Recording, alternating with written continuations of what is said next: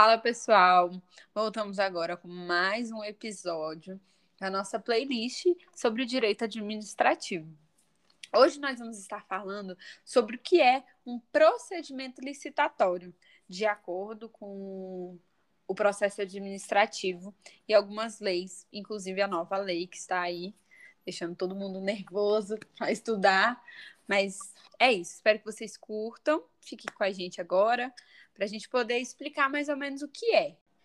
Então, hoje a gente vai falar aqui um pouco sobre o procedimento licitatório, né? É, o conceito de licitação a gente pode ver lá na Lei 8666 de 93, que é um procedimento administrativo que visa selecionar uma proposta mais vantajosa para que a administração possa celebrar um contrato com alguma empresa ou algum particular. E nisso a gente encontra vários princípios que, que regem essa, esse procedimento, que são divididos em duas fases, que é a fase interna a fase, e a fase externa. Então, é, as, essas fases, elas são muito importantes no, no procedimento licitatório. A fase interna, ela está dividida entre escolha da modalidade de licitação, porque ela pode, você pode escolher a modalidade. O ideal é você escolher a mais adequada, mas às vezes o órgão está procurando a a, for, é, a forma mais econômica, Tudo a melhor qualidade. E é, tem que estar tá com sempre para contratar, para alocar, para alienar, é, alienar bens a, a, o poder público ele tem que estar tá de olho nessas é, nessas formas. O que, que ele quer? Qual é o fim que ele quer atingir? E aí eles elaboram um instrumento convocatório, geralmente é um edital, uma publicação. Uma carta convite, no caso, quando Isso. modalidade. Isso mesmo. A fase externa, ela geralmente é dividida em habilitação, julgamento, homologação e adjudicação. Depende da lei, dependendo da lei que você vai seguir, qual foi o modelo que você escolheu, essa ordem ela muda entre a habilitação julgamento, igual a gente viu agora na nova lei. Pois é, por exemplo, na lei 14.133, ela já fala que as fases de, da licitação começam pela fase preparatória, depois vem a divulgação do edital, é a apresentação de propostas, lances, julgamento, a habilitação, a fase recursal, aí vem por fim a homologação. A gente pode citar como exemplo de licitação compra, contratação de produto, serviço, sempre pela parte da administração pública. Não que uma parte civilista não possa fazer uma, licitação, o que é muito importante, porque a gente, com a licitação, com essas fases, evita de ter um rombo na economia da empresa ou do próprio país. A carta convite, igual o Gustavo falou, é, é, bem, é bem parecida com o edital. Ela é um instrumento convocatório, né? A diferença é que a carta convite ela é bem restrita a, a, a uma única modalidade de licitação. É, aqui já está denominada no convite. Ela é enviada diretamente para quem está interessado, cadastrado ou não para participar, entendeu? A, o poder público, quando ele envia uma carta convite, ele já é direto. Já um edital é público, é para quem tiver interesse. É, é muito Exatamente. Essa carta convite, ela não precisa ser publicada. Ela já é enviada diretamente, mas ela só precisa ser fixada em algum local apropriado para aquelas, aquelas empresas aquelas, aqueles particulares que foram selecionados. Né? E de acordo com o artigo 39 da 8666, é, a audiência pública que ela só será é, realizada em licitações de valores muito elevados, porque você nem sempre precisa ter uma audiência pública para isso. O procedimento licitatório é para ser é, é para ser fácil, para ser rápido também. Então não dá para você marcar sempre uma audiência pública. Então a própria 8666 é, declarou um valor que se for acima de 150 milhões de reais, aí sim a gente marca uma audiência pública para todo mundo ter a ciência daquele bem, da alienação, da compra ou da venda. Então, voltando um pouco para falar da fase externa, a gente tem que deixar claro alguns ritos que a lei de licitações ela ela prega, né? Seguindo o princípio da isonomia que fala que todos os participantes têm que ter o mesmo tratamento e as mesmas condições, não pode ter nada de favoritismo. É, é assim que eles fazem a liberação digital, né? No primeiro passo eles instauram aquele instrumento convocatório e liberam para as empresas e para os particulares que querem participar da licitação. Após isso, ele vai habilitar, vai analisar os documentos, todos os requisitos dos licitantes, para ver se está tudo certo na, no certame. E aí vem a classificação das propostas. As propostas que mais se enquadraram, mais se encaixaram no critério que foi pedido no edital, eles vão julgar a comissão, né? Que é formada por três membros, no mínimo, vai julgar. E após isso, vai homologar e adjudicar, adjudicar para o vencedor, o que apresentou a melhor proposta. Nesse julgamento, é, seguindo o princípio do julgamento objetivo, o edital ele prevê os critérios que o, a licitação vai seguir. E aí tem que ser um julgamento bastante objetivo, tem que seguir exatamente o que está no edital. Não pode ser uma, o que a, o órgão acha mais, melhor, vai escolher o que é melhor. Não, ele vai escolher o que está seguindo o, o requisito lá do edital. Então, isso aí ele, ele pode chegar a cancelar o, o processo todo, né? E isso aí não é legal, então.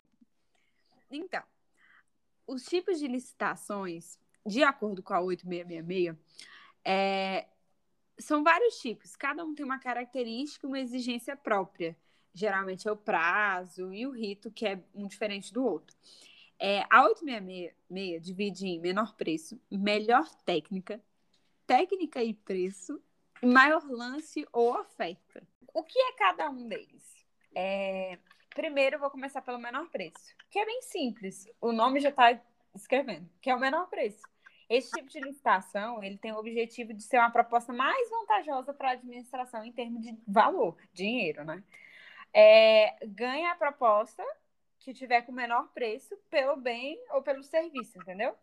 É, não pode, apesar de ser uma de menor preço, não pode ser uma proposta fuleira. Ela tem que estar de acordo com os requisitos do edital.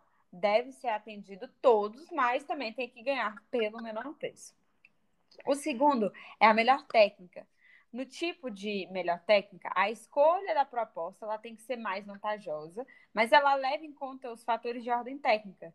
É, segundo a lei, é, é exclusivamente para serviço de natureza intelectual, tipo elaboração de projeto, cálculo, fiscalização, supervisão, supervisão, gerenciamento, engenharia consultiva, enfim. De modo geral, são esses os critérios. Também tem que ser usado estudo técnico preliminar e tem que ter projeto para tudo. A melhor técnica é bem complicada, a fase dela de julgamento ela é, é ela não é uma forma tão rápida igual o melhor preço. Então, tem que ser bem elaborado. A técnica e preço, o nome já é, é objetivo. Mas o que as pessoas não sabem é que a técnica e preço, ela só é para serviços de informática. Tipo, ela tem que estar tá no preço da concorrência e o licitante apresenta a proposta e a documentação em três envelopes distintos. É, um vai para habilitação, o outro para proposta técnica e o outro com o preço. Tipo, ele vai apresentar tudo separadinho. É o famoso, é, a famosa licitação que tem toque, porque ela vai ser bem dividida, bem separada para nada. Tipo assim, você primeiro vai avaliar é, a minha habilitação. Pô, gostei dessa habilitação. Aí passa pela avaliação da proposta técnica, ver o que, que o cara está oferecendo ali e como é a forma dele dinâmica de apresentar. Por último, vem a facada, que é o preço. Concluído as fases, os licitantes serão classificados de acordo com a média. Tipo assim, ah, eu na sua habilitação você ganhou três. É, na outra, já na sua proposta técnica você ganhou um 10 no preço, aí você ganhou oito. Então é isso que vai classificando ou desclassificando as pessoas. Ou seja, você tem que estar bom em tudo para você passar, ou razoável em tudo para você passar de todo mundo. Por último, é o maior lance ou oferta. Esse tipo de licitação é só para casos de alienação de bens ou concessão de direito real de uso. É muito. É, é, bem, é mais simples do que o menor preço. O maior leva. É tipo leilão. Quem dá mais vai levar. Independente do que para quem você esteja vendendo. É, essa é, é tipo um preconceito. Você não pode estar tá olhando para quem você vai vender. Você tem que, se você escolheu maior lance ou oferta, independente para quem seja, a administração está assumindo o risco de estar tá vendendo um bem para qualquer pessoa, contando que a pessoa tem um dinheiro, né? É exatamente isso. E esses critérios eles seguem alguma, algumas modalidades de ações específicos para algumas modalidades. Por exemplo, você falar do maior lance ou oferta, você está se referindo a um leilão. Você falar, por exemplo, de um maior desconto, que é que está previsto lá na nova lei, então você está falando do pregão, entendeu? E assim também o concurso, quando você falar de a melhor, a melhor técnica ou conteúdo artístico, todos esses critérios eles têm algumas modalidades específicas que se encaixam já automaticamente. Sim, e lembrando que essas, essas modalidades elas servem é, eu estou falando de acordo com a Lei 8666, que está sendo aí revogada. Quem, quem é estudante aí de concurso, quem é essa galera aí que, que né, adoram a licitação, está podendo comemorar que estão tirando a 8666 de, de rumo, assim. Agora graças a Deus, viu? Porque se for para você ver, comparar essa lei 8666 com a 1433, você vai ver a melhor capacidade de compreensão, porque a 8666 é muito bagunçada. Ela é muito antiga, você começa, né? Você ela começa é de 93, artigo, né? não era nem começa, nascida. Você começa no artigo primeiro, depois você vai lá para o 23, 24, aí volta para o sétimo. Então, essa nova lei também ajuda a melhor compreensão, entendeu? É, tanto é que as fases na 14.133 vem bem detalhadinha, vem em seguida.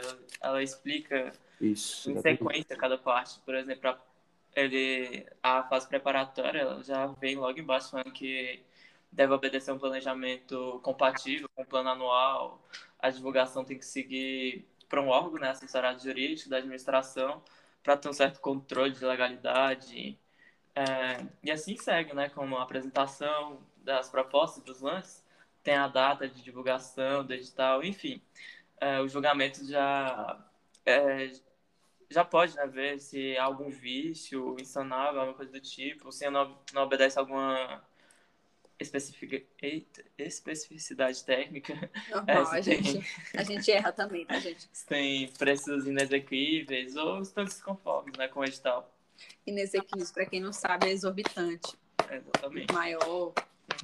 É, a parte da apresentação já, já, segue, já vem logo sequência total recursal por fim a homologação, né? Que pode vir ou não acontecer se tiver.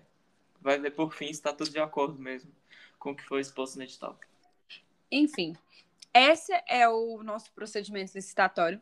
Eu espero que tenha sido um debate é, autoexplicativo. A gente só veio explicar de forma mais simples, para quem nunca estudou licitação, o que, que é um procedimento, para que, que ele serve, por que, que por que, que a gente está fazendo isso mesmo, né? Mas é para não acontecer as pedaladas fiscais, os rombos. Quem gosta mesmo de aprender sobre a economia vai gostar muito de escutar os outros podcasts que estão aí. Por vir? É, por vir não, né? Seguidos pelos nossos colegas de turma da UDF. É isso, gente. Um beijão. A gente fica por aqui. Valeu, galera. Sigam a gente aí para vocês continuarem com os conteúdos administrativos.